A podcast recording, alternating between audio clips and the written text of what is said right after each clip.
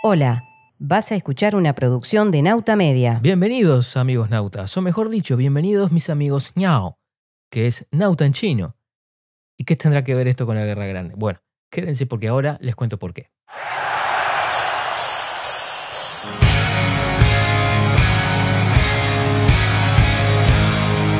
Las cosas que nos hacen uruguayos en Nauta Media Historia. Noticias de lo que fuimos, somos y seremos. Conducción Pablo Ibáñez. Locución Rosario de la Cruz. Nauta Media Historia. 15 minutos para escucharnos. Es otra producción de nautamedia.com. Bueno, les voy a contar ahora la historia de la primera guerra del opio, la guerra que empezó en 1839-1842, más o menos el periodo de tiempo que les contamos en el episodio francés, el tercero de esta temporada. Los ingleses comerciaban con China a partir del intercambio de plata, me refiero al metal precioso, plata por productos. Como los ingleses no querían gotear más plata, la precisaban para rellenar sus arcas de una potencia militar cada vez más grande y onerosa, empezaron a contrabandear a partir de opio, lo que provocó una oleada de drogadicción en el imperio asiático, en especial sobre el único puerto abierto a Europa, Cantón. Buscaban fondos frescos en el mundo, ampliar sus mercados, mayor comercio y, si es posible, de mayor beneficio para ellos. Como China se calentó, puso a un duro, a un halcón, a perseguir narcotraficantes y bueno, llegó hasta los barcos ingleses. ¿Para qué? Abrieron el comercio a los cañonazos.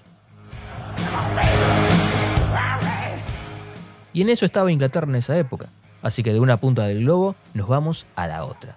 Estamos en Buenos Aires, en 1843. Nos ubicamos en la avenida Warnes, esquina La Valleja, a media cuadra del Parque Centenario. Es bien barrio Palermo. Quien conozca la zona nos puede comentar en nuestras redes sociales. Nos encuentran por Nauta Media Historia. Allí vivía John Henry Mandeville, cónsul inglés en Buenos Aires. En el extraordinario libro El inglés, escrito por el prestigiosísimo periodista Andrew Graham Young, lo califico así porque desde el Buenos Aires Herald era el de los pocos que podía denunciar las torturas de la última dictadura argentina. Está bien descrita la posición de los ingleses que vivían en esos años en la capital de los federales.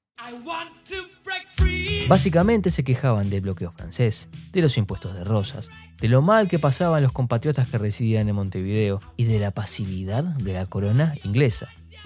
Lord Palmerston y después Lord Melbourne, los primeros ministros de la época, no eran tan afines a la guerra en el Río de la Plata. Esto lo mencionamos brevemente en el capítulo anterior de Nauta Media Historia.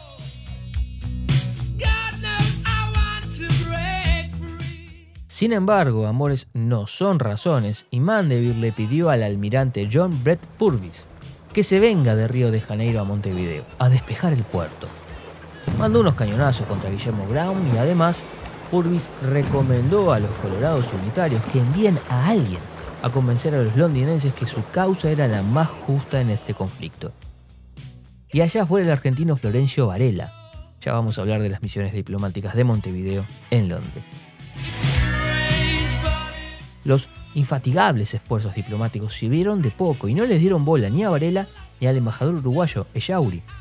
A lo que sí le dieron pelota es al cambio político en los parlamentos, porque con la llegada de los conservadores asumieron Lord Aberdeen y Adolfo Thiers, en Inglaterra y Francia respectivamente, que sí acordaron unificar fuerzas para presionar a Rosas. O dejaba de sitiar a Montevideo o bloqueaban el puerto. El defensor de las leyes, Oribe, hacía ya cuatro años que estaba presidiendo una organización estatal desde la Villa de la Restauración, lo que hoy conocemos como el barrio de la Unión, y no había voluntad de entregar ni el gobierno ni el sitio a la ciudad capital de los orientales.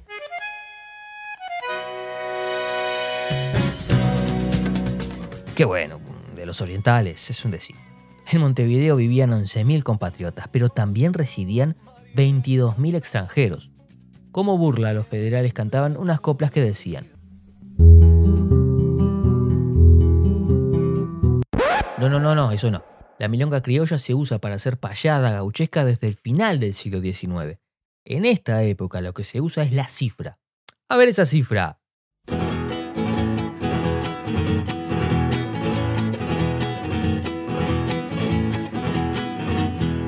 Quien quiera hablar francés, en inglés vascongado, todo idioma rabasado, y ya no sepa ni quién es, y se halla en un entremés o en un extraño museo, vaya hoy a Montevideo.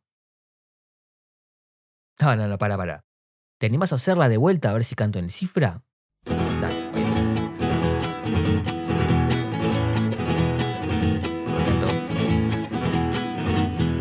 Quien quiera hablar francés, en inglés o vascongado, todo idioma rabasado.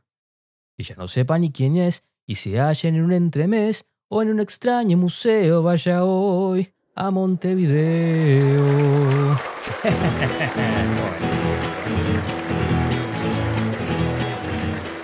Arte, ciencias, novedades, ideas, videojuegos, entrevistas, deportes, entretenimiento, noticias, política, biografías empresariales, países, sociales, agenda, solidaridad. Esto y mucho más en nautamedia.com. Referencia, gastronomía. Voy surcando el aire cual golondrina viajera y te llevo a la sidera, provincia de Buenos Aires.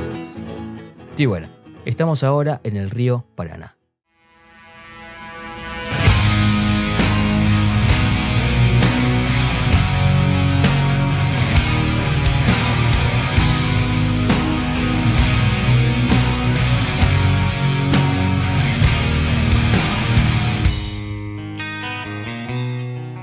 Si observamos de este lado, vamos a ver a los militares comandados por Lucio Norberto Mancilla, que escoltan las cadenas que atraviesan al río.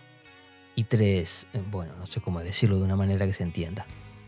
Ta, tres barcos de papel. Del otro lado, las flotas de los países más poderosos de su tiempo, Francia e Inglaterra.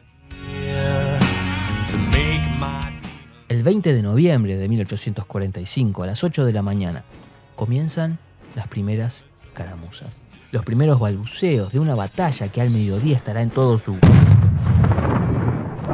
En un momento de la batalla, Mancilla le pregunta a un oficial que estaba a su lado, Che Alberti, ¿qué es eso que tiran desde aquel barco? El militar abrió su catalejo, miró y le dijo, son cuerpos.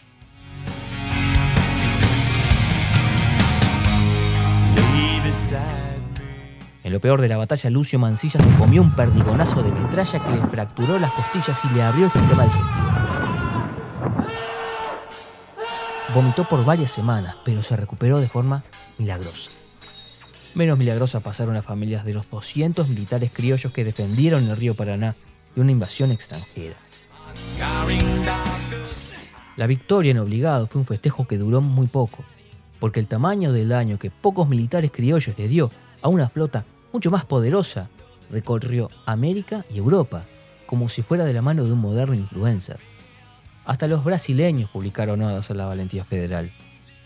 Apenas meses después de la victoria de Obligado, franceses e ingleses desembarcaron definitivamente en Montevideo y se congeló la situación bélica durante cinco años.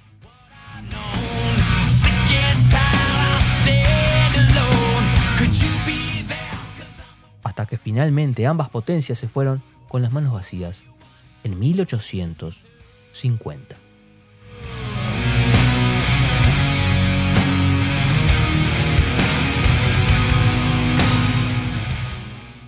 El general San Martín no dudó en regalar su espada a Juan Manuel de Rosas, su famoso sable corvo, el mismo que usó para cruzar los Andes y retirar a los españoles de Chile, Bolivia, Perú y Ecuador.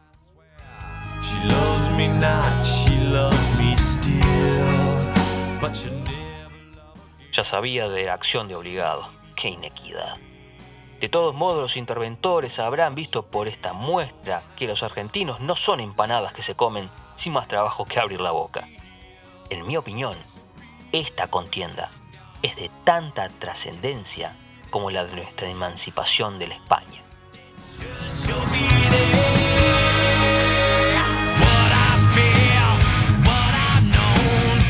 Paraguay estaba muy interesado en comerciar con Inglaterra, pero tenía problemas con Rosas. Así que conocida la posibilidad del arribo de tropas inglesas y francesas, preparó ejércitos. Para eso solicitó el concurso de un famoso militar que residía en su territorio, José Gervasio Artigas. Sin embargo, en el momento mismo que se enteró que su presencia serviría para el entrenamiento de tropas que enfrentarían a Rosas, Artigas desistió.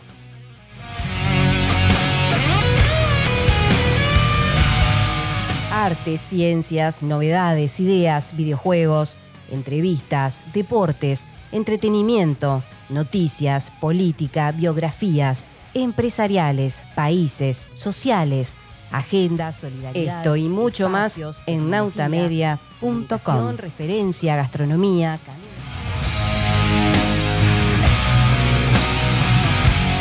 Y ahora agrego, en 1883, 38 años después de la batalla, el jefe de las fuerzas británicas, ha retirado, fue al consulado argentino a entregar una bandera que fue arrebatada y junto a ella entregó una carta que decía,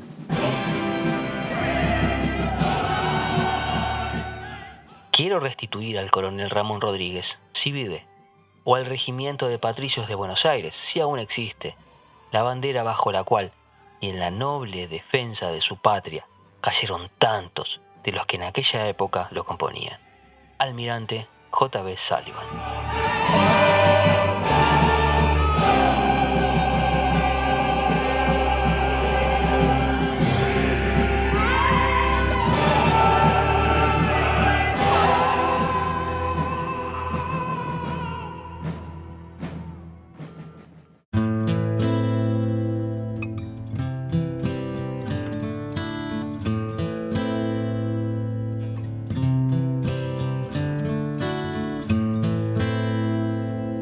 I hurt myself today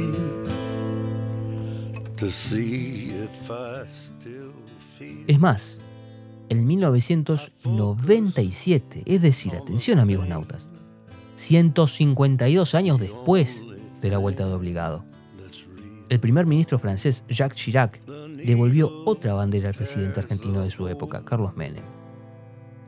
The old familiar sting. Try to kill it all away.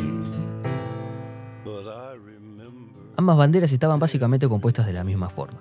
Dos bandas celestes con una banda blanca en el medio. Y en vez del sol que conocemos hoy de la bandera argentina, una estrella roja, color federal, de ocho puntas. Everyone I know goes away in pasó después? ¿Por qué se fueron ingleses y franceses? ¿Por qué no ganó Rosas? Esto lo vemos en los próximos capítulos de Nauta Media Historia. Chao.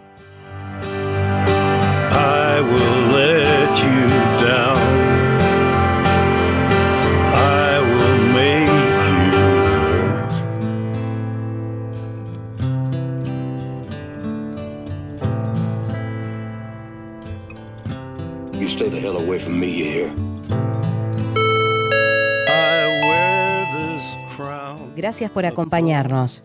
Si querés más contenidos, estamos en nautamedia.com.